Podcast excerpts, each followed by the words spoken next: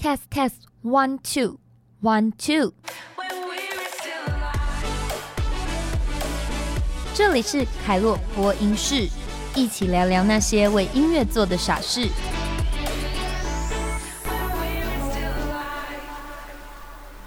Hello，欢迎大家收听凯洛播音室，我是 DJ 凯洛。我们已经几几久没有 没有更新，但没有关系，因为今天这位来宾，其实我也想要访问他很久，然后其实也算认识他超级久的，应该有，我想一下，三三有四，应该有四五年左右了。嗯，对，他呢就是跟天后的名字一模一样，他是蔡琳。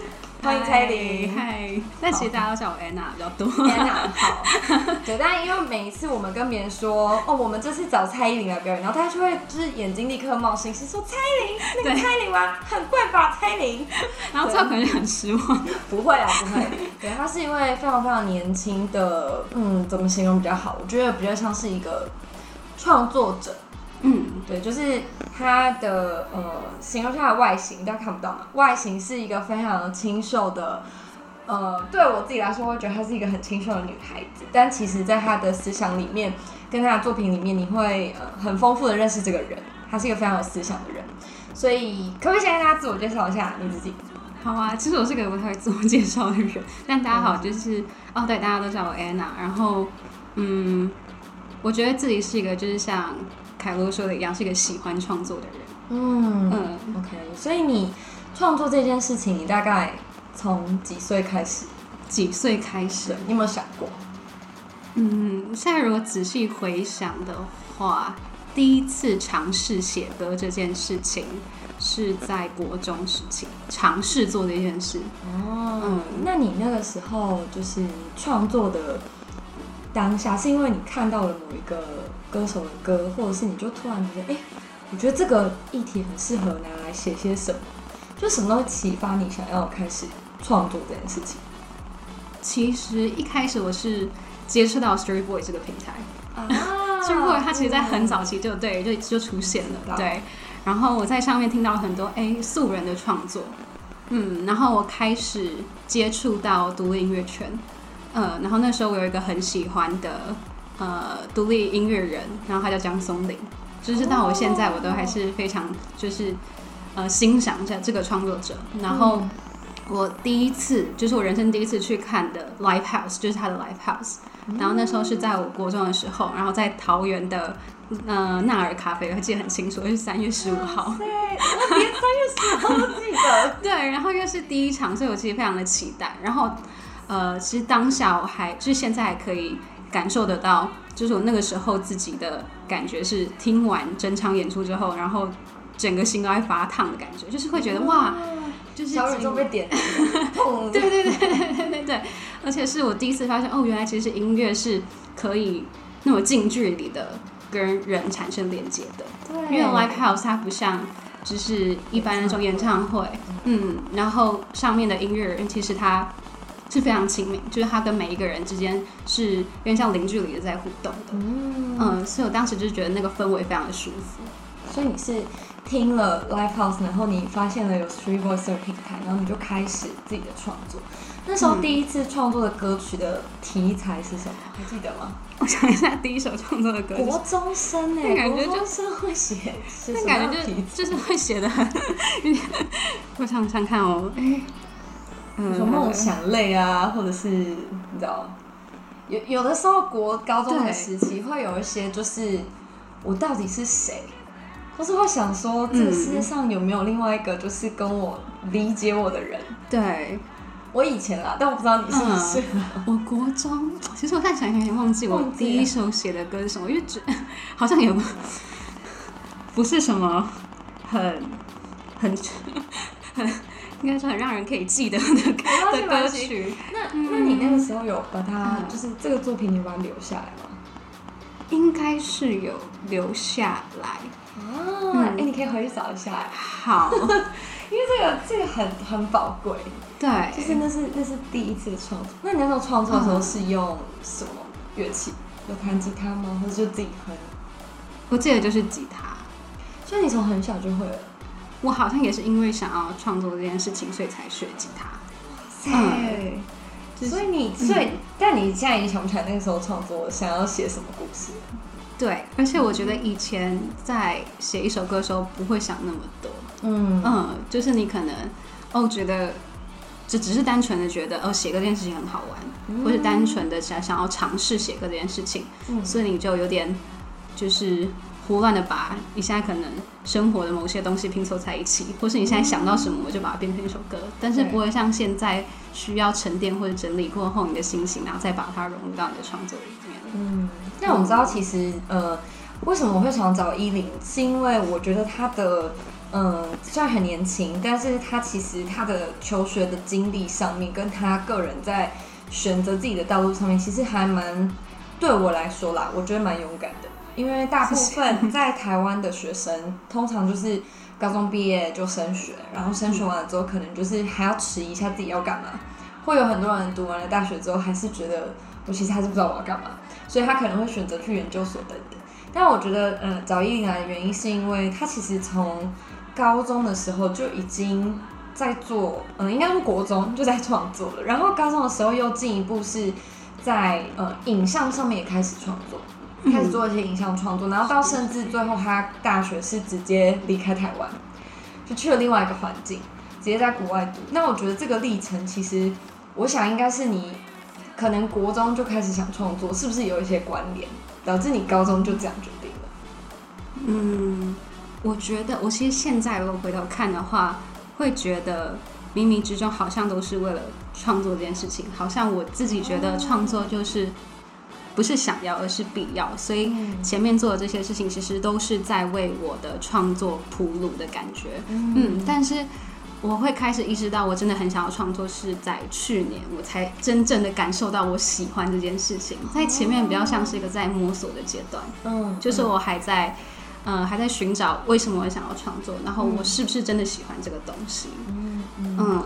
所以你是从高中就已经确定你想要去国外读书，还是那时候其实是高三的时候才开始决定？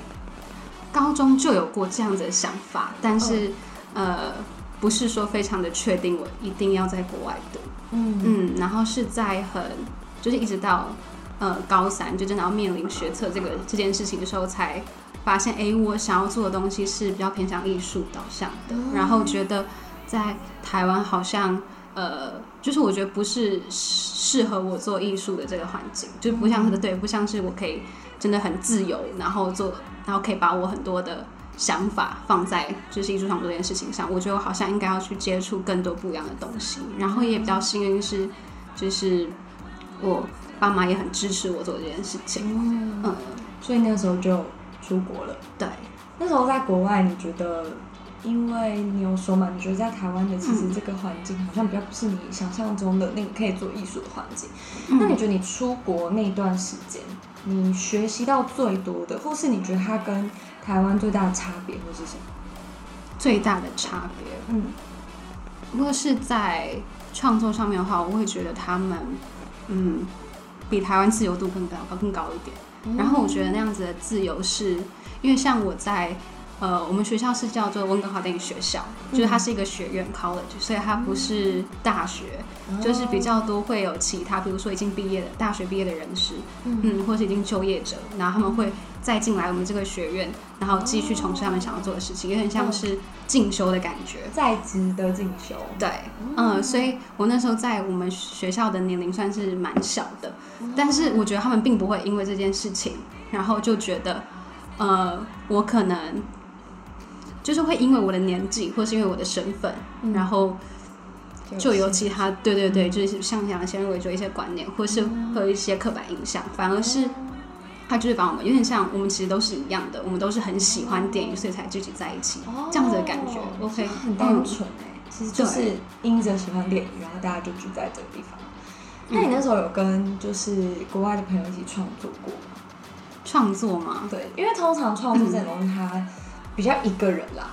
但你有没有尝试过？因为比如说你需要那个环境，有没有尝试过跟他们一起创作？一起的话，就只有我们学校的一些 project。呃，因为我们学校的课程比较紧密一点，因为毕竟是一年，然后要把三就是四年大学的课全部都浓缩在一起，所以其实大部分的时间我们都在学校。嗯，那你有觉得就是，例如说从他们的创作里面，或者是跟他们在交流的过程里面，你自己学到的东西？我自己学到的东西，我觉得我收获比较大的是，嗯。就是要相信你所相信的这个东西。为什么？为什么会这样觉得？因为我觉得，其实，在那一年里面，嗯，接触到很多不同的人也是。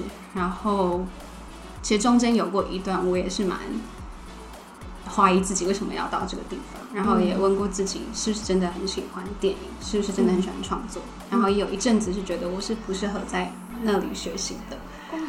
就是一个很，我明白，在追求梦想的过程里，总是会有一段很找不到自己的时候。嗯，我觉得我那一年就是在那样子的呃犹，就是那样子犹豫跟那样子的自我怀疑当中去再去检视，就是检视自己的感觉。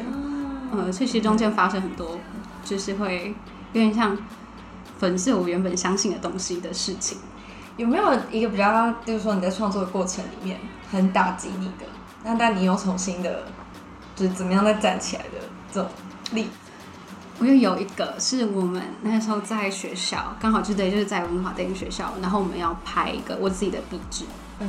嗯，然后其实我很幸运，因为我们的壁纸是要透过甄选之后才可以被拍出来的，所以我很幸运我的本有被选上，嗯。嗯，然后呃开始了就是这个壁纸之后，我们就是导演跟剧本。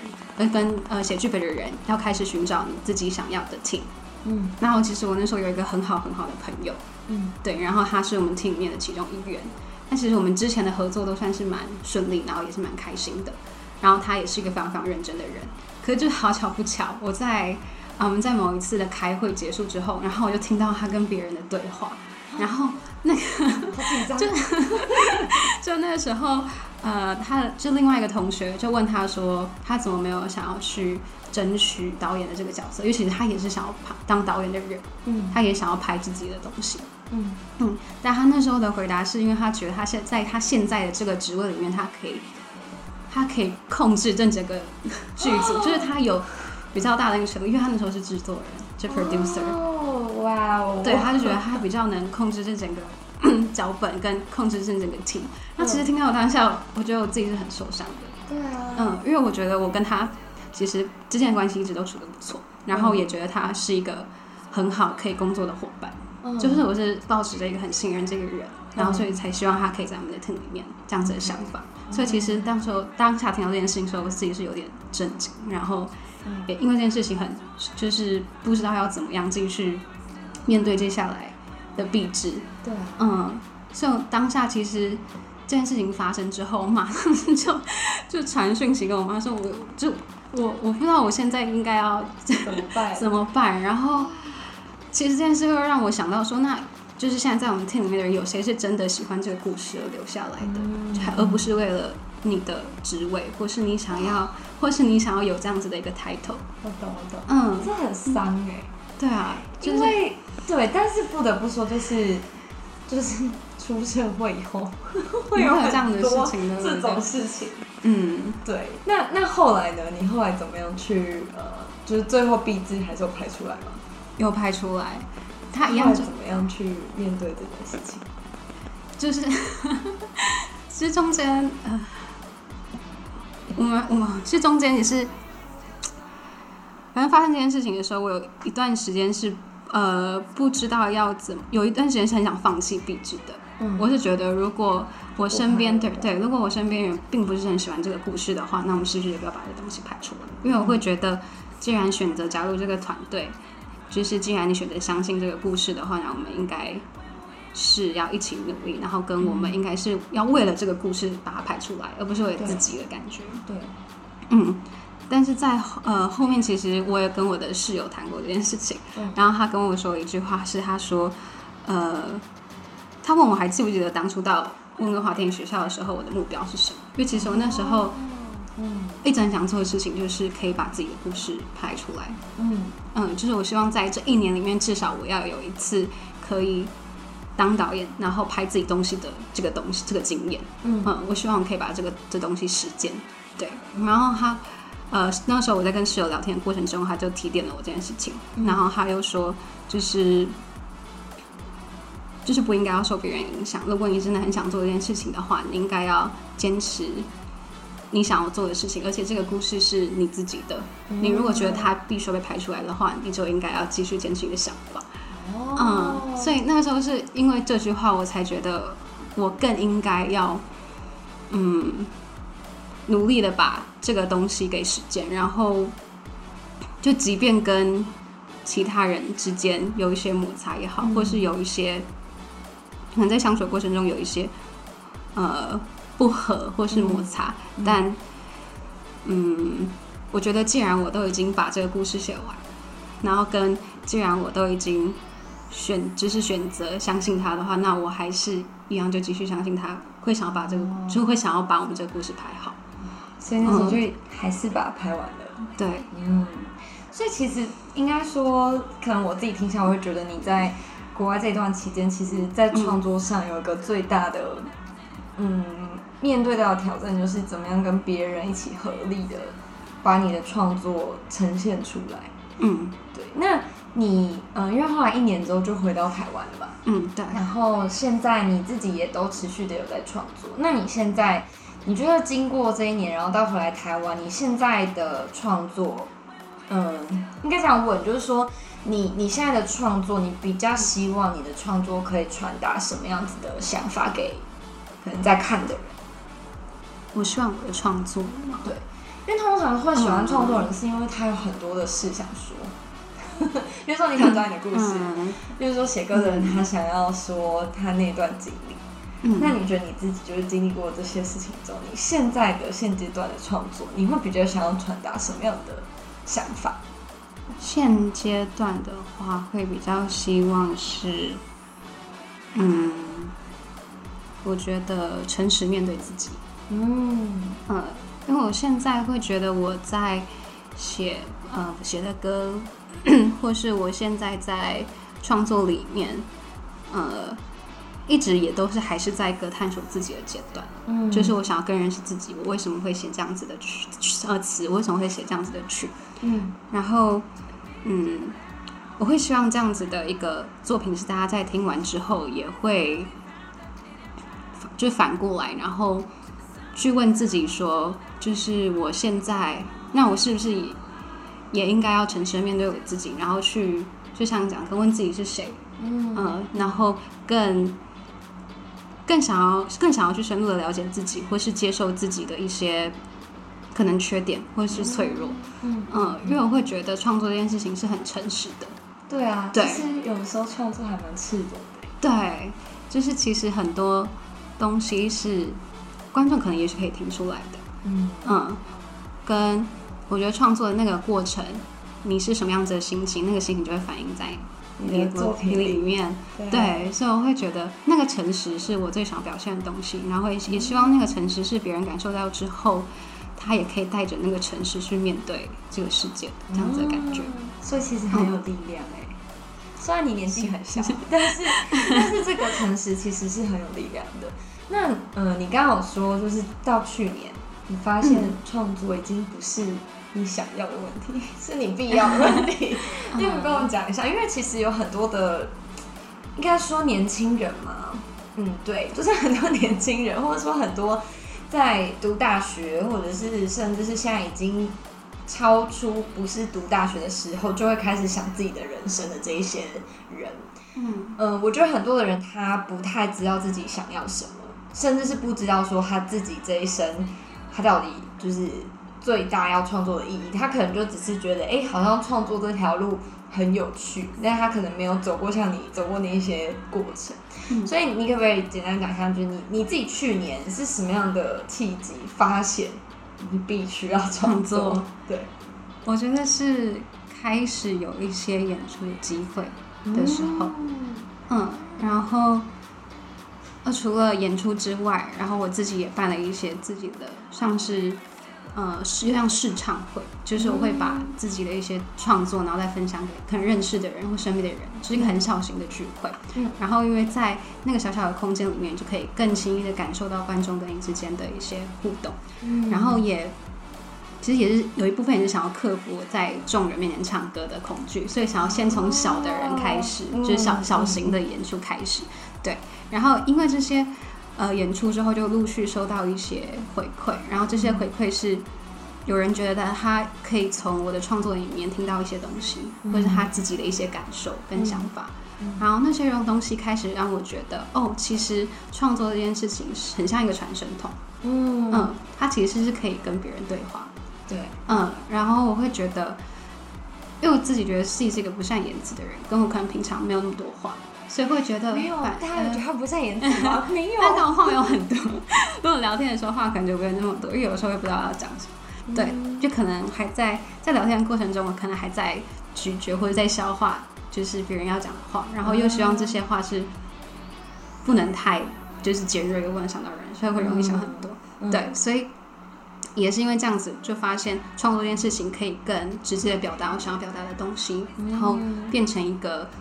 我跟别人之间的连接，然后，嗯，所以因为这件事情，我发现哦，这个是我创作的目的，就是原来我是一直在做这样子的事情，然后发现了原来我创作是为了这件事情之后，我就开始觉得这是我必要做的事情，我觉得我想要继续用这个东西，用这个东西当做跟世界对话的一个媒介，这样的感觉。哦，哎，这很厉害，但是，呃，应该说，我我觉得就是你现在。哇，你现在年轻，几岁啊？这可以超年轻哎，嗯，好，没事，你用笔的好了，我看一下就好了。你还记得吗？我记得我讲，嗯，哦，哇，超级无敌年轻。好，既然他这么年轻，对，就是因为其实有呃，就像你说的，从自从有很多的音乐平台崛起之后，其实创作的人非常多。嗯，但是呃，我我自己的。想法了，我觉得创作这件事情之所以它会很有感染力，是因为我觉得创作它就表达跟呈现了你这一个人，嗯，对，然后所以才会，嗯，有很多的歌手，你会发现，哎，他一年一年的专辑都不太一样，对，因为那些歌曲其实记载了他每一年的他的样子，嗯，所以你刚我刚为什么问你国中的创作，是因为。之前我访问过一个歌手，然后他的专辑里面收录了一首歌，就是他国中的创作，但他当然把它改编过了，因为国中的创作就比较不成熟。可是就是在这个过程里面，他就回顾了他自己从那个年纪的时期在想的东西，到一路累积到现在。嗯，那我觉得那个经历很宝贵，而且那个经历会鼓励很多人。嗯，就好像。我自己每一次，呃，我在访问别人的时候，其实有很多时候访问别人的同时，我在同步的激励我自己，回想我为什么要做这件事情。嗯，所以那时候我的节目也才会觉得我不要只有自己讲，我想要有人跟我讲，因为我们其实在找一件事，就是我为什么要做这件事情，跟我当初做这件事情的那个初心。对。对，然后我就觉得每次就是重新找回这个东西的时候，你就会就像你说，就是不行，我要做这件事情，我们都要完蛋了。嗯，对，然后再加上可能有一些人会给你一些呃 feedback，对，然后他们在这个过程里面，他们得到力量。然后他们也可以用这样带着这样的力量再去做他们有兴趣的事情。嗯嗯嗯。然后你就会发现那个那个那个信心跟那个力量就会在这个过程里面，然后就哎像是一个电流一样，就啪啪啪啪啪传出去。然后每次到这种时刻，就会觉得很兴奋。嗯嗯。对。所以，我大家可以理解你说为什么开始接触人，开始把这东西传出去以后，它的那个影响力。就打回来的时候，你自己就知道说我要继续做，真的。对，那最近你有两首歌，对不对？对，放在 Street Boys 上只有放在 Street Boys 上，你要不要跟我们分享一下这两首歌？我知道有一首我们之前有听过，就是你有现场唱，对。然后那首歌也是很打中很多在找梦想的人，或者是找自己的人他们的心境。那可不可以给我们介绍一下这两首歌曲？好，第一首的话是捞月的人。嗯嗯，然后捞月的人是，呃，让我想要继续从事音乐的一首歌，呃，因为它刚好就是去年，对，然后有机会可以表演之后，然后因为那个表演而在创作的一首，嗯，然后那首歌，嗯，就之所以会叫捞月的人是，它是来自一本书，然后那本书的名字叫《月亮六便士》，然后是毛姆写的，然后其实那本书是在描述就是艺术家高更他的一生。那高更他这个人，他原本是个就是呃是从事股票的。对，然后他，呃，在他有了家庭，有了家庭，然后有一个完整的，那在有了家庭之后，他有某天发现他很想要画画，然后他就毅然决然的离开了 他们的家。虽然这个地方看起来会让人觉得 会让人觉得有点不负责任，但是如果我们用另外一个角度看的话，会发现他是非常，他是啊应该怎么讲？他是非常。确认他自己想要做，确定他自己想要做什么的，就是他是非常有勇气的一个人。嗯，对，应该这么形容他。然后他因为发现他自己想要画画之后，他开始努力的从事创作，就是艺术，就是绘画创作这样。嗯，但是他是一个不完全不会画画的人，所以他等于就是从零开始，嗯，然后开始自己去摸索，然后去探索到底画画是怎么一回事。然后这样的事情持续一直到他好像好像八七八十岁。呃，然后他也到了很多地方，然后去画画。嗯，对。然后，但是我一开始从这个故事里面看到的，单纯只是觉得哦，这个人他很做自己的感觉。他嗯，然后他非常的勇有有勇气。可我到后面再再一次的把这本书看完之后，我会觉得其实我欣赏他的点是，他嗯，他的坚定。就是他愿意走出自己的一条路，因为很多时候我们背负着一些社会的期待，然后或是呃一些现实的压力，会觉得我们自己就应该要照着这社会的框架走。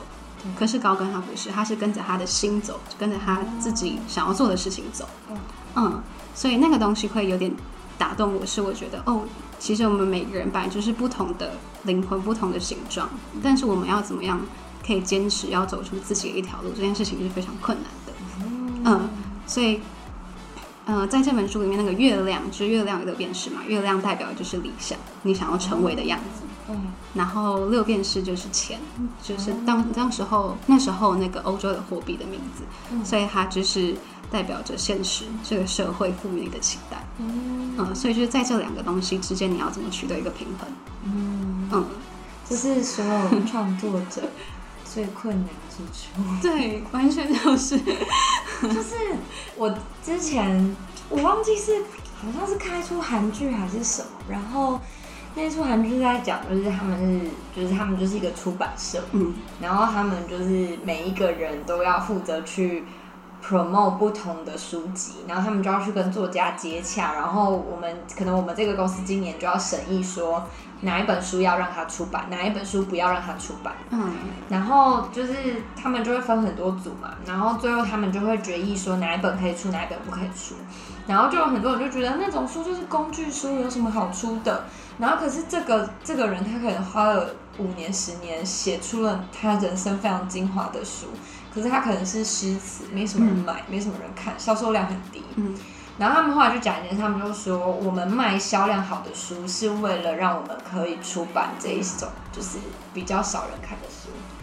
哇，我这时候整个哇，就是很多时候是这样，就是我们可能很多的创作者，他因为没有办法呃符合这个社会期待，或是没有钱，所以他必须要先做一些符合社会期待的事情。但是这件事情不是他的目的，而是他拿来完成他最终梦想的手段。对啊，所以我觉得这件事情还蛮有趣的，因为所有的创作者他们好像都会碰到这件事。嗯，我觉得一定会，你自己也会，会有那样子的呃冲突发生，就是就是你要，因为如果你要选择当，你如果是真的要当一个所谓我自己觉得真正的创作者，就是你要把你现在的感受就是放在这个东西里面，然后这个东西就像我讲的，这个东西是诚实的，可是。有的时候，就像你说，可能因为商业的关系，或者是为了销售出去，你不得不表包装，把这个东西再度的包装起来。嗯，所以，嗯，但我现在还没有遇遇到这样子的问题。可是，在现阶段的我会遇到的问题是，呃，有时候要怎么在工作跟生活之间取得一个平衡，这个也是。就是如果你要创作，你就必须要有时间，你要有空白可以做这件事情。可是如果你今天你所有的时间都被工作填满了，然后工作又必须是因为你的经济来源就必须是来自工作，对，嗯，所以你不得不工作。但是你一旦工作，你又要怎么就是空出那些闲暇的时间去做你想要做的创作？嗯。嗯，就会有这样的矛盾。对啊，这可能或许是有一些创作者年纪又比较大一点，我不知道，我不知道乱讲吧。但但真的不容易。那我们现在就来听一下这首《捞月的人》。我们是一只鱼，在茫茫大海里游弋，却浑浊里吸取那个谁呼出的恐惧。无尽的逃离，失去平衡之后窒息，上了岸，却又不知在里。是谁寻觅着谁，艳阳下的影子前行？过去收进心里，用舍弃交换。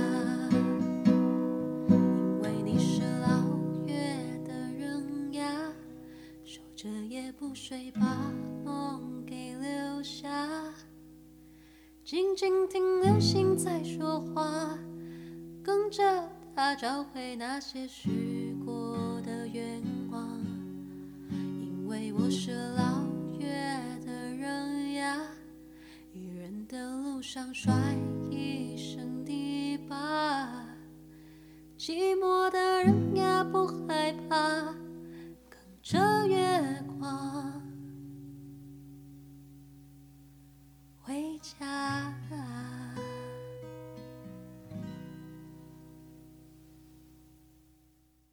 是的，刚才听到这一首就是捞月的人，大家有没有听了觉得心有戚戚焉呢？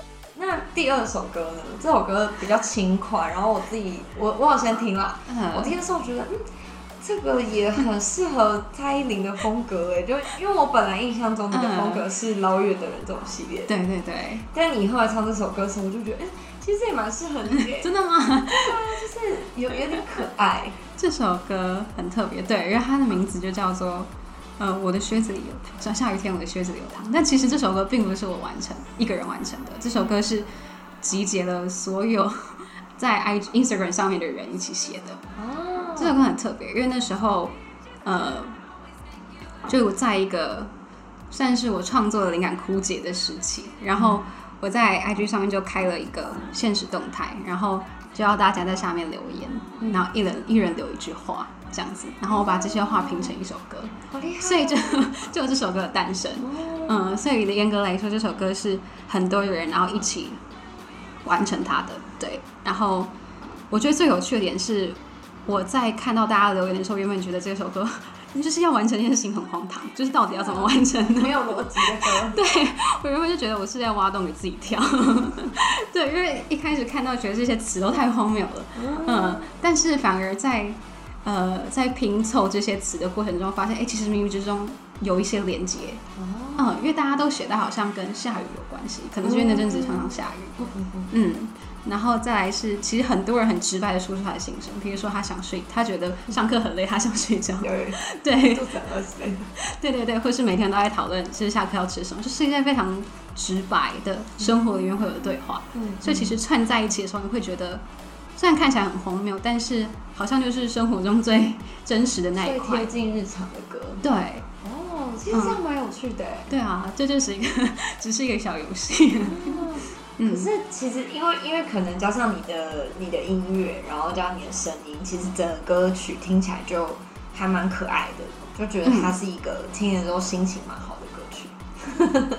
就听，因为我是呃在写完之后发现，就像前面讲的，其实大家里面很多有雨的元素，所以就会想要在前，像我在前奏里面就加了一些下雨的声音。嗯，嗯，然后也希望它是原本想象里面就希望它的电吉他可以是有比较黏一点的感觉，就是在湿气很重的时候会有那样子的感受，所以我会尽量想要用各种乐器去贴近呃我们日常生活中会有的那些就是感知，对，所以会觉得这个地方还就蛮帮助我练习到更多在音乐上面的变化跟音乐的可能性，所以也算是蛮有趣的一个练习吧。接下来呢，就一起来听这首可爱的歌曲《下雨天，我的靴子里有糖》。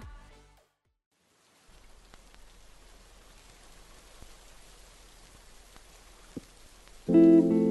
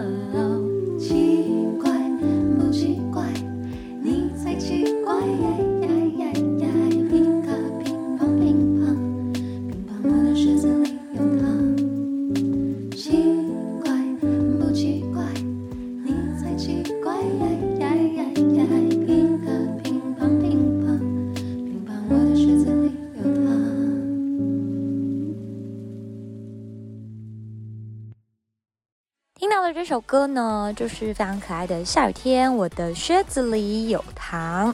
你自己有没有想过，就是可能你会计划你将来想要完成的，比如说每一年有些为自己设定的目标，每一年的目标，对，或是你现阶段你觉得你最想做想要做的尝试会是什么？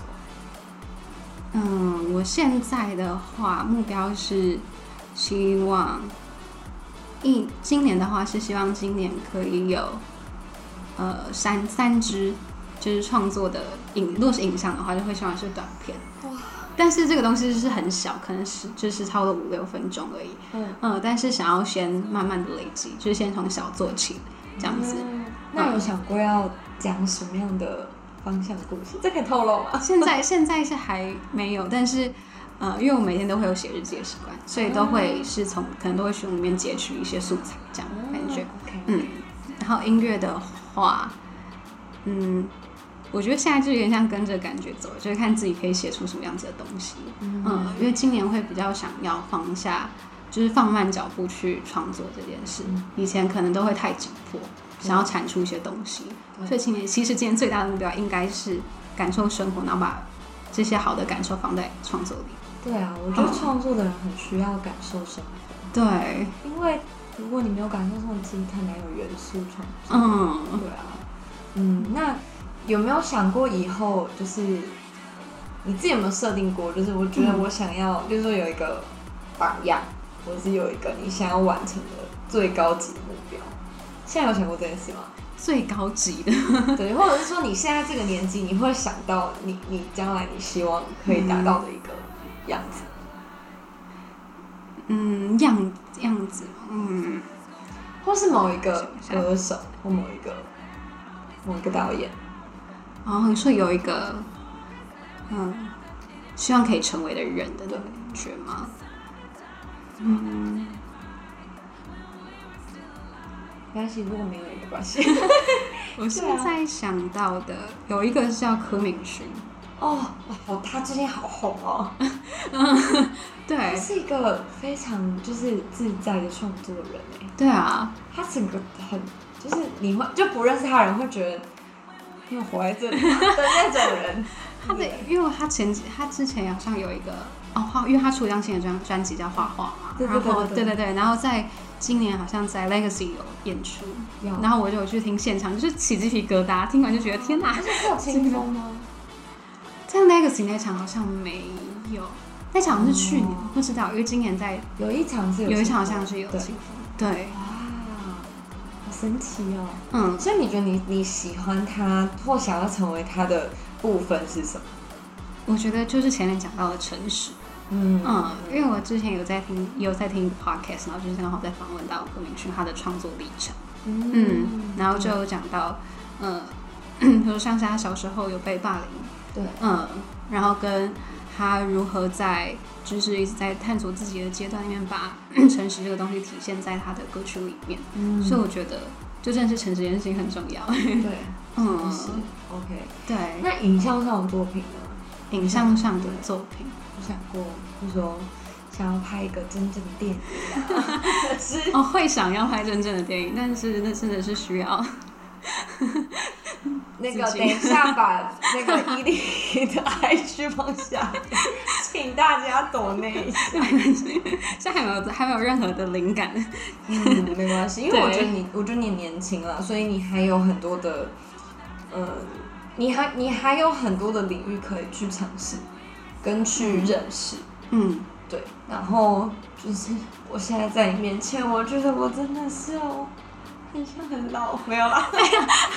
我我觉得我自己就是，嗯、很像我回首看我自己，就是嗯在这个就是捞月的过程。对，捞月的过程因为，我觉得我很喜欢捞月的人，是因为我觉得你把这个找自己或者是找梦想的过程，嗯，就是写的很真实，就是你说的那个诚实。因为有的时候你会再捞一捞呢，你就发现，嗯，我到底是谁？嗯我为什么那么辛苦？嗯捞十年，怎么还捞不到？就是会有这个过程。可是有的时候，就是当你停下来的时候，就发现，哎、月亮在这里，然后你就又突然，哎、我找到了，我找到了这样的感受。然后我就觉得，可能当我回顾回来的时候，我就发现，嗯，有点像你说的，就是这个捞月的过程里面，其实当然是很孤单的。嗯，可是当你找到另外一个跟你一起在捞月的人的时候，你就会觉得，嗯，他可以理解我。对好像有很多人都跟我一样在捞，然后就会瞬间很被鼓励。对，嗯所以我觉得，嗯，当然一部分就是希望依林这个继续有新的歌创作，然后就可以再来分享。然后另外一个是，我觉得，我觉得你可以有很多就是去找不同的人对话，嗯甚至是不同的领域的人，因为我我发现就是，嗯，很多，例如说在写歌的人，或者是做电影的人，嗯，其实他们都会花很多很多很多的时间去，就是做不同的行业，对，或是嗯跟不同的人去对话，嗯。然后那些对话过程里面，就会让他们的思想或者他们的创作激荡出另外一个领域。嗯。对像前阵子，我觉得吴克群他做了一个故事系列的作品，就是他把它拍成影像，但他有音乐。然后他的那一系列就是他去找了一全部都是有忧郁症状的人。嗯，然后去听他们的故事，然后听完了之后，他写出来的歌就会让你就一听完起鸡皮疙瘩。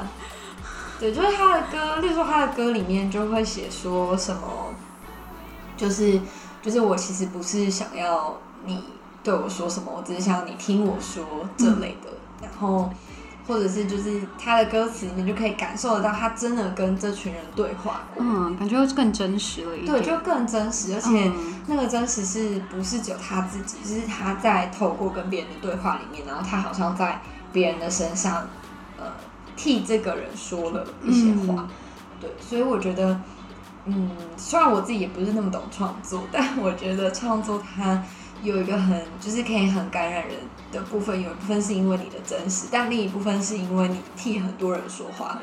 嗯，所以这个共鸣就会很有力量。对，所以今天很谢谢依林，谢谢他聊了谢谢凯很多乐，他很紧张，但是我但我但我 但我知道他有很多的话想说。那希望以后还有机会可以继续的访问你，就是当谢谢可能过了一段时间，或可能你经历了一些事情，你肯定会有更多的内在的力量，然后嗯可以、可以再跟我们分享。所以今天很谢谢依琳，谢谢大家，那我们下次见喽，拜拜，拜拜。